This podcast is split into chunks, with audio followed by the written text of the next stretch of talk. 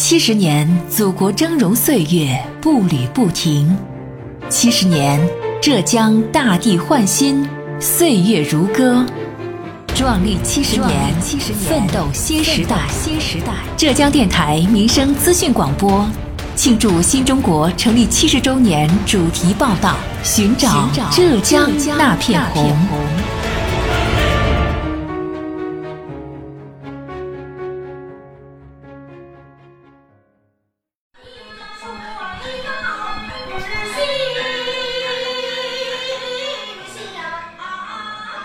此刻您听到的是在宁波市海曙区龙关乡李坳村，几位老年人正在村中的老年活动室内看电视上播放的戏曲。老年活动室虽说面积不是很大，但是干净整洁，液晶大电视、饮水机、书籍、桌椅，还有崭新的空调，一应俱全。如今村里老人过着的安逸生活，和村子十年前整体样貌比较起来，差别不止一星半点。回忆起自己刚刚来村里主持工作的岁月。李坳村党支部书记洪国年感慨良多。他说：“二零一零年九月，自己初次担任党支部书记时，李坳村是典型的山区贫困村，有将近三分之一的农房已经属于危房了，基础设施也比较差，全村没有一条硬化的道路，水渠、山塘不少都年久失修，甚至随时有垮塌的危险。建新房、住新村是当时李坳村全体百姓最大的愿望。”那一零年来的时候呢，我们村里什么都没有，都是老房子。一年这个村里经济收入呢，只有三千块钱。正如洪国年所说，在以前说起李坳村，大家最直观的印象就是这里是一个有着红色革命故事的小村落。但是因为地理位置相对比较偏远，当时的交通条件又不是很方便，很少有外人来村子里走走看看。很多人并不了解村子里有一户老宅子。其实就是被称为浙东刘胡兰的李敏烈士的故居，而现如今一切都大不一样了。老宅经过重新修整之后，变成了远近闻名的革命历史陈列馆，也是宁波市爱国主义教育基地。现如今，这里的专职解说员李武双常常要接待很多来这里参观学习的党员干部和普通游客。而说起李敏烈士的故事，他如数家珍。那像这座老宅的话，原先也是我们当地村民洪瑞泰他们家的李敏烈士啊。当时在发展党员工作这一带活动的时候，就是住了一段时间。所以说，我们说的李敏故居就是由此而来的。李敏是一位女同志，原名李雅琴，镇海小港人。十二岁时，她就进了上海纱厂当童工。一九四二年八月，光荣地加入了中国共产党。九月，他调到漳水区，以教书为掩护，从事群众工作。一九四三年春，他任中共漳水区书记。他机智勇敢、踏实工作，建立和扩大了党的组织。同年十一月，他又调任中共盈江区委书记。他率领工作组翻山越岭、昼伏夜出，到龙关等地领导群众共同抗敌。在李奥村工作时，他通过广泛的宣传，组织了农会、妇女会等，并发展了新的党员，开展“二五”减租减息运动，减轻农民负担，改善农民切身利益。可惜的是，李敏烈士牺牲的时候。还很年轻，四三年五六月份到我们龙湾乡这边来发展，就是党员活动工作的。嗯，但是很不幸，就是牺牲的时候是四四年的时候，只有二十岁年纪，是非常年轻的一位女同志。嗯，所以我们也说，就是被称为浙东刘胡兰。一九四四年二月二十一日，国民党浙保二团偷袭后龙村，李敏当时不幸被捕，顽军头目亲自审问，而他坚决不叛党。当天下午，顽军将他和另外两位同志绑在了张村中街的十字路口，他被连刺二十四刀，壮烈牺牲。也正是如李敏一样的革命先辈们前赴后继的英勇斗争，才换来我们如今幸福的生活。虽然我们如今已是和平年代，但是李奥人艰苦奋斗的革命精神没有丢，而奋斗的目标就是为了更美好的生活。二零一二年底，经过村民代表大会表决同意。村里启动了总投资一亿元的整村拆建项目，历经三年半的时间，二零一六年六月全面完成五点八万平方米的农房改造，新建了浙东永派风格联排别墅二百四十七栋，多层九十套，村民住上了整洁、宽敞、舒适的新房子，村容村貌发生了质的飞跃。现如今再走进李耀村，整齐划一、白墙黑瓦的小洋楼，看起来和近在咫尺的绿水青山格外搭调。可是，不得不承认的是，最初这里的新农村建设让贫困的村集体和老百姓承受了巨大的经济压力。怎么样才能减轻负担，增加长远的收益呢？二零一三年，一个偶然的机会，宁波一家光伏企业主动上门寻求合作。实地现场调研之后发现，里奥村四季光照充足，全年平均每天都有超过五小时的光照时间，充分具备了分布式光伏建设的有利条件。里奥村党支部书记洪国年觉得，那时候机会来了。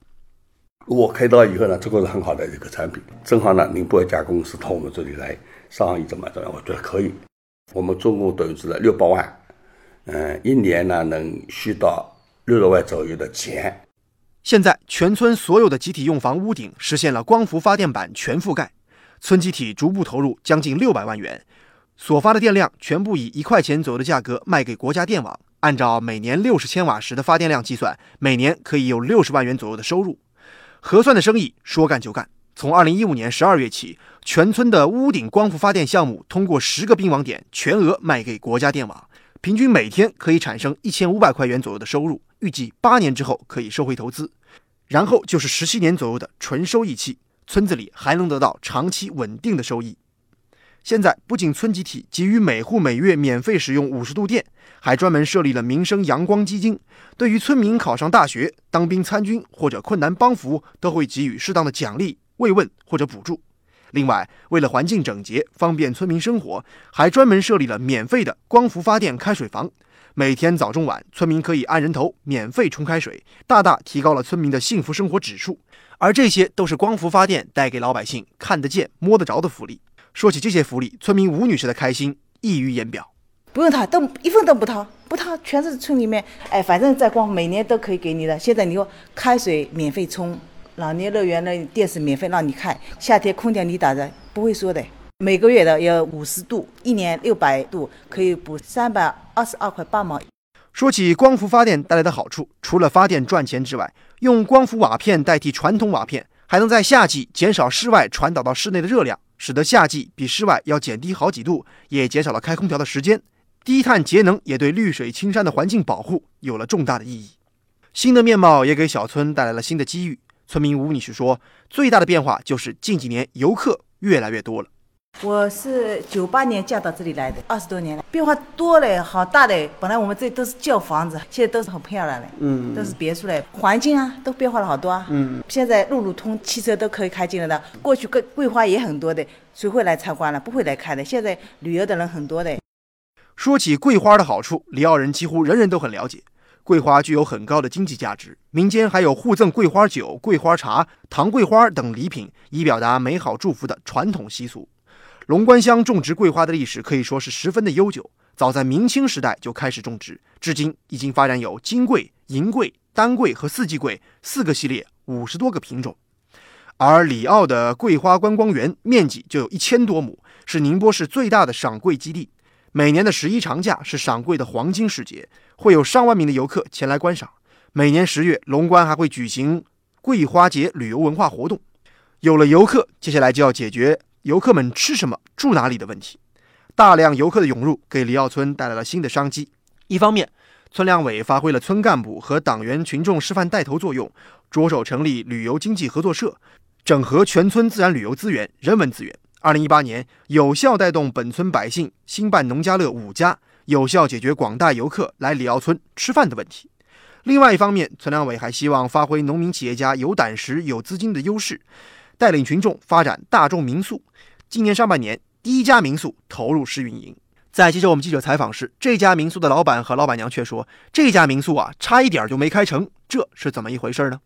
那个时候，他妈说：“哎，买这个房子谁有住啊？都倒丢嘞。”对对对，被我妈好好的骂了一顿。那个是十七年以前吧，被我妈狠狠的骂了一顿。她说：“你这这个是买回来干嘛用？”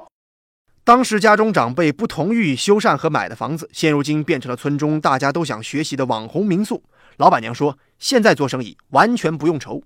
我这个房子晴天的话，每天有人来参观。你说现在十月二号已经给我说了，口都已经给我定了二十个人，你要把我留着。”解决了吃住游的问题。二零一八年，李奥村接待游客约十六万人次，实现旅游创收将近六十万元。未来这个数字还会更加可观。就在我们的记者采访即将结束的时候，记者遇到了龙关乡总工会主席于英浩。当天，他专程来村子里和村党支部书记洪国年讨论下一步村子的建设目标。面对记者的采访，于英浩表示对李奥村未来发展充满了信心。我们李奥村呢，是我们龙关乡的一个偏远小山村。它呢，从原来的年收入不足三千块，到现在的集体收入呢是六十万一年。